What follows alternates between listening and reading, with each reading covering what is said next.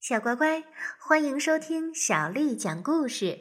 我是杨涵姐姐。今天杨涵姐姐继续为你讲的是《柳林风声》。她这句邀请的话还没有说完，欢大踏步地走上台阶，把他带进去。他斩钉截铁地对他的两个伙伴说道。接着，当癞蛤蟆又挣扎又抗议地被拖进门时，欢又向开新汽车的司机回过头来说：“我怕今天用不着你了。癞蛤蟆先生已经改变了主意，他不想再买这辆汽车了。请你明白，这是最后的决定，你用不着再等着了。”接着，他跟随大家进去，关上了门。当他们四个站在门厅的时候，欢对癞蛤蟆说：“好了。”首先，把你那些可笑的东西脱下来。癞蛤蟆暴跳如雷的回答说：“我不脱！你们这样穷凶极恶，是什么意思？我要求马上做出解释。”欢简单的吩咐说：“那你们两个替他把身上的东西脱下来。”他们得把又踢又谩骂的癞蛤蟆按倒在地上，才能好好的给他脱衣服。接着，河鼠骑在他的身上，鼹鼠一件一件的脱下他的开汽车服装，完了，他才重新让他站起来。由于他的那身漂亮服装没有了，他那种恨天恨地的神气好像消失了不少。如今，他只是一只癞蛤蟆，不再是公路的霸王。他无力的咯咯笑，用恳求的眼光从这个看到那个。好像对他当前的处境了解之至，欢很凶地对他解释说：“你本知道，我迟早一定会走到这一步的，癞蛤蟆。你无视我们对你的所有劝告，你一直在乱花你父亲留给你的家产。由于你开车横冲直撞，净出车祸，一再跟警察吵架，你在这一带给我们动物造成了极坏的名声。”独立自主是非常好的，可是我们动物从来不允许我们的朋友过分胡闹，而你已经达到极限了。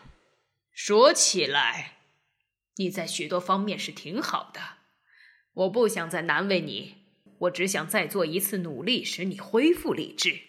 到那儿你会听到一些关于你的事，我们要看看你从那个房间出来的时候。是不是跟你进去的时候一模一样，毫无改变？他紧紧的抓住癞蛤蟆的胳膊，把他拉进了吸烟室，一进去就关上了门。河鼠不屑地说：“哎，那没有用处，跟癞蛤蟆谈话永远治不好他，他总是有话可说，歪理十八条。”他们两个在扶手椅子上坐得舒舒服服，耐心地等着。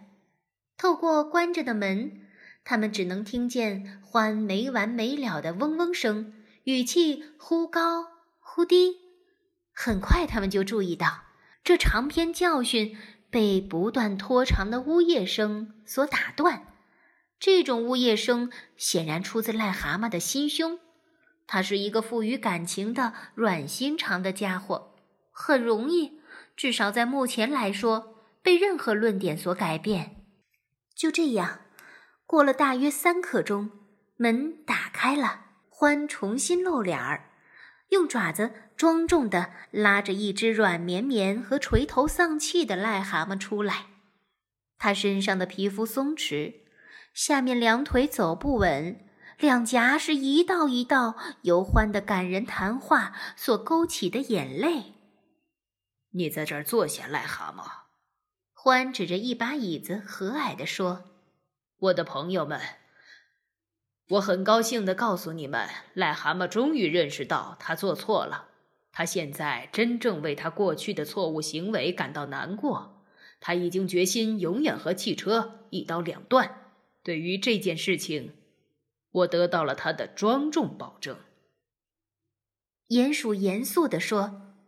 这个消息真是太好了，河鼠怀疑地说：“这个消息确实好，只要，只要……